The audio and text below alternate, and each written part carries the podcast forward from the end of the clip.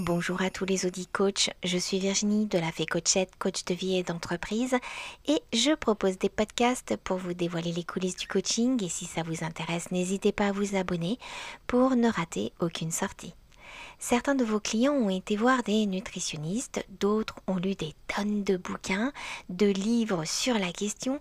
Ils savent théoriquement ce qu'ils doivent faire et pas faire et pourtant rien n'est fait. Dans ce podcast, je vous propose de voir concrètement si le coaching peut les aider. Jingle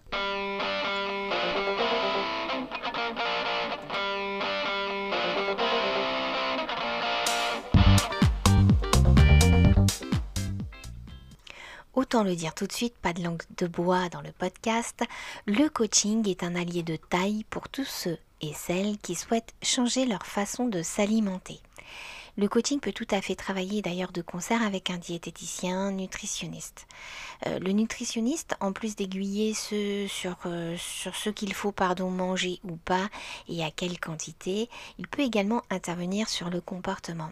Alors en quoi votre coaching fera la différence? Et c'est un peu le sujet du podcast d'aujourd'hui. Donc d'après moi, vous allez pouvoir travailler sur deux tableaux, le comportement et la psychologie. Au niveau du comportement, il existe pléthore d'outils concrets comme manger lentement, écrire tout ce qu'on mange, utiliser un outil sur smartphone, regarder des, des vidéos YouTube, etc. Mais si votre client n'est pas prêt à mettre tout cela en place, les effets risquent d'être discrets, voire inexistants. Donc, pour le comportement, c'est vraiment d'accompagner son client vers ce qu'il envisage de changer, ce qui lui semble en tout cas possible de changer.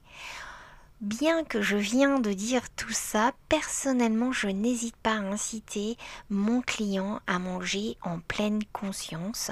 Donc c'est une technique inspirée du bouddhisme de plus en plus utilisée dans le développement personnel et c'est pas un hasard parce qu'en fait c'est très efficace. Donc selon même une étude britannique, alors excusez-moi de l'accent, mais d'après cette étude britannique parue dans The Journal of Clinical Endocrinology and métabolisme, excusez-moi de l'accent. En tout cas, je vous mettrai en info le lien vers cette étude, ça sera toujours plus parlant que mon pauvre accent anglais. Donc, d'après cette étude, euh, la pleine conscience est un des meilleurs outils hein, pour euh, réguler son appétit, euh, pour profiter des bienfaits de la nourriture, etc. Mais je ne vais pas rentrer dans le détail dans ce podcast. En tout cas, manger en pleine conscience, c'est être pleinement présent lors de son repas. Euh, concentrer, se concentrer sur les aliments, essayer de les regarder avec les yeux d'un enfant qui a tout à découvrir. Les couleurs, les odeurs, le goût, la texture. Être à l'écoute de ses sensations corporelles et attentif aux pensées qui nous traversent l'esprit. Et pour pouvoir être dans cette écoute, il ne faut pas de distractions comme le téléphone, la télé, même la radio. Et j'irai jusqu'aux conversations aussi. Et ça, en France, c'est un peu compliqué parce que le repas, c'est un moment convivial. Le soir, on fait point sur euh, nos journées.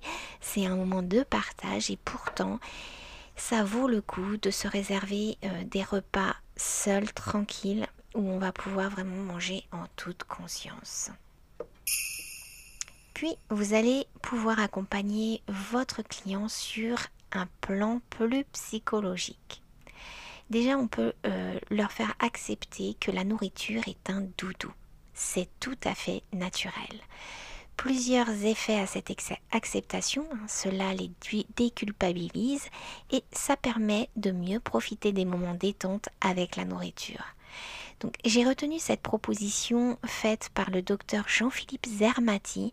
C'est un médecin nutritionniste et psychothérapeute. Il est l'auteur d'un ouvrage Maigrir sans régime aux éditions Odile Jacob. Et justement, il insiste énormément sur le fait euh, que euh, finalement, une des fonctions de la nourriture est aussi le doudou. Donc pour lui, inutile de lutter contre puisque c'est tout à fait naturel. En revanche, votre client peut travailler sur comment apprécier le moment. Donc revenir à la notion du moment, de manger tout en conscience, prendre plaisir et surtout ne pas culpabiliser.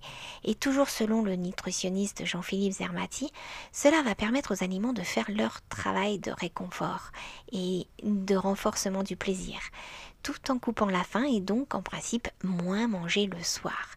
D'après lui, c'est plutôt la frustration qui fait que l'on retourne sans cesse dans la nourriture car nous ne trouvons pas ce que nous recherchons à cause de deux comportements néfastes, entre autres.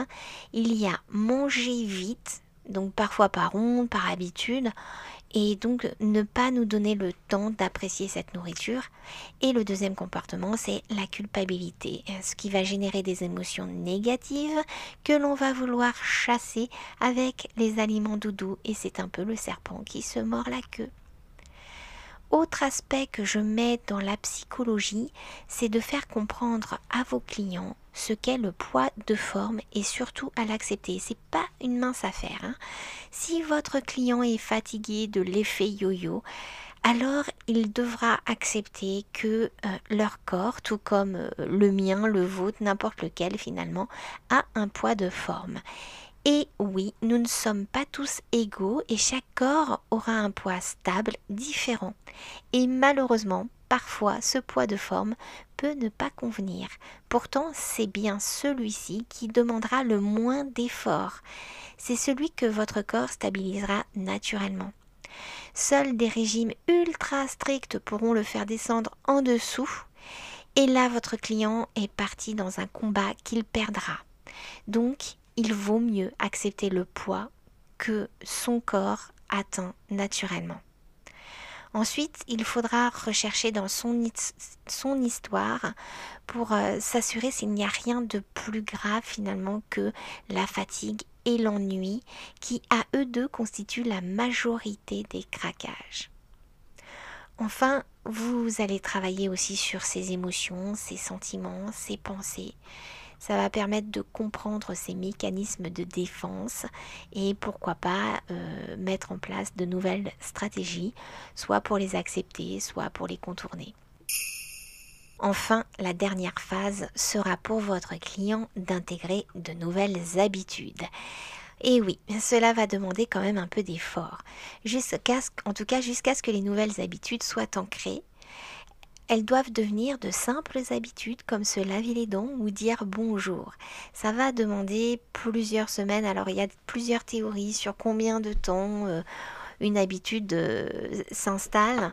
Euh, en tout cas, ça va demander du temps, ça va demander du travail, ça va demander un peu d'effort. Quelle que soit l'aide que vous allez apporter à votre client, il ne faut pas qu'il se mette la pression. Du style, ah, il faut que je perde 15 kilos en 5 mois. En fait, il a toute sa vie pour atteindre ce poids de forme. Alors pas de pression et pas de culpabilité. Le problème des coachés, alors moi personnellement, la moitié de mes coachés sont pour euh, accompagner une perte de poids et malheureusement la plupart d'entre eux ne se donnent pas le temps de développer tout ce travail. Ils veulent juste perdre très vite et ne visent pas beaucoup plus loin. Et c'est beaucoup, beaucoup de, de communication euh, et d'essayer de leur faire comprendre que finalement la perte de poids c'est pas ce qui est le plus difficile, en tout cas pour ceux qui ne sont pas malades. J'insiste bien parce qu'effectivement, par exemple, l'obésité une maladie et là c'est un autre combat. Mais si on a un métabolisme euh, équilibré, stable, mais qu'on a juste une déviance dans nos habitudes alimentaires, eh bien perdre du poids, ça va être très facile. Finalement, c'est plus stabiliser son poids qui va être un vrai défi. Donc finalement, si votre client passe par ces trois phases, alors il aura toutes les chances d'y parvenir. Le lâcher prise, c'est-à-dire moins de culpabilité, lâcher aussi l'idée du poids rêvé, du corps rêvé. Euh, ensuite, l'analyse, comprendre ses mécanismes, ses refuges, son rythme, ses défenses, ses, ses émotions, comment il les gère, comment il les accepte. Et enfin, passer à l'action mettre des nouvelles habitudes, changer son alimentation, tout en recherchant des plaisirs aussi, c'est très important ne pas se sentir en régime parce que si on se sent contraint, bah, on ne tient pas une, toute une vie en, en faisant un régime. La stabilisation, c'est pour toute une vie. Donc ne lancez pas vos clients dans un régime. Euh, si déjà ils se sentent restreints, euh, ça tiendra pas. Et le corps va, se, va forcément compenser ensuite. Donc, pour répondre à la question de ce podcast, oui, le coaching est un outil formidable pour apaiser la relation avec la nourriture. Alors osez vous lancer en tant que coach. Merci infiniment de me suivre. N'hésitez pas à me faire des retours si vous avez des idées de contenu. Cette chaîne peut se construire ensemble. N'hésitez pas à vous abonner, mettre un pouce, c'est encore le meilleur moyen pour me soutenir. Vous pouvez laisser un commentaire, je vous répondrai, il n'y a aucun problème. Et en plus, ça me fait très plaisir. Vous pouvez me retrouver sur mon site internet www.lafécochette.fr et si vous souhaitez être tenu informé des sorties des nouveaux posts, vous pouvez vous inscrire à la newsletter via le site de la fée. Je suis également sur Facebook et Instagram et j'écris des phrases que j'espère inspirantes sur ces deux supports et aujourd'hui je vous propose celle-ci. Vous souffrez, vous aimez, vous détestez, bonne nouvelle, vous êtes vivant. Donc je pars deux semaines en Floride à partir de demain, loin de mon micro. Donc je ne proposerai pas de podcast pendant deux semaines, mais ça ne veut pas dire que j'abandonne le bateau, ça veut juste dire que je ne pourrai pas enregistrer de podcast et que je n'ai pas forcément enregistré euh, des podcasts en avance, je les fais au fur et à mesure. Donc, euh, ben, je vous dis à dans deux semaines ou trois. Et je vous souhaite en attendant une excellente vie. Une bise à vous.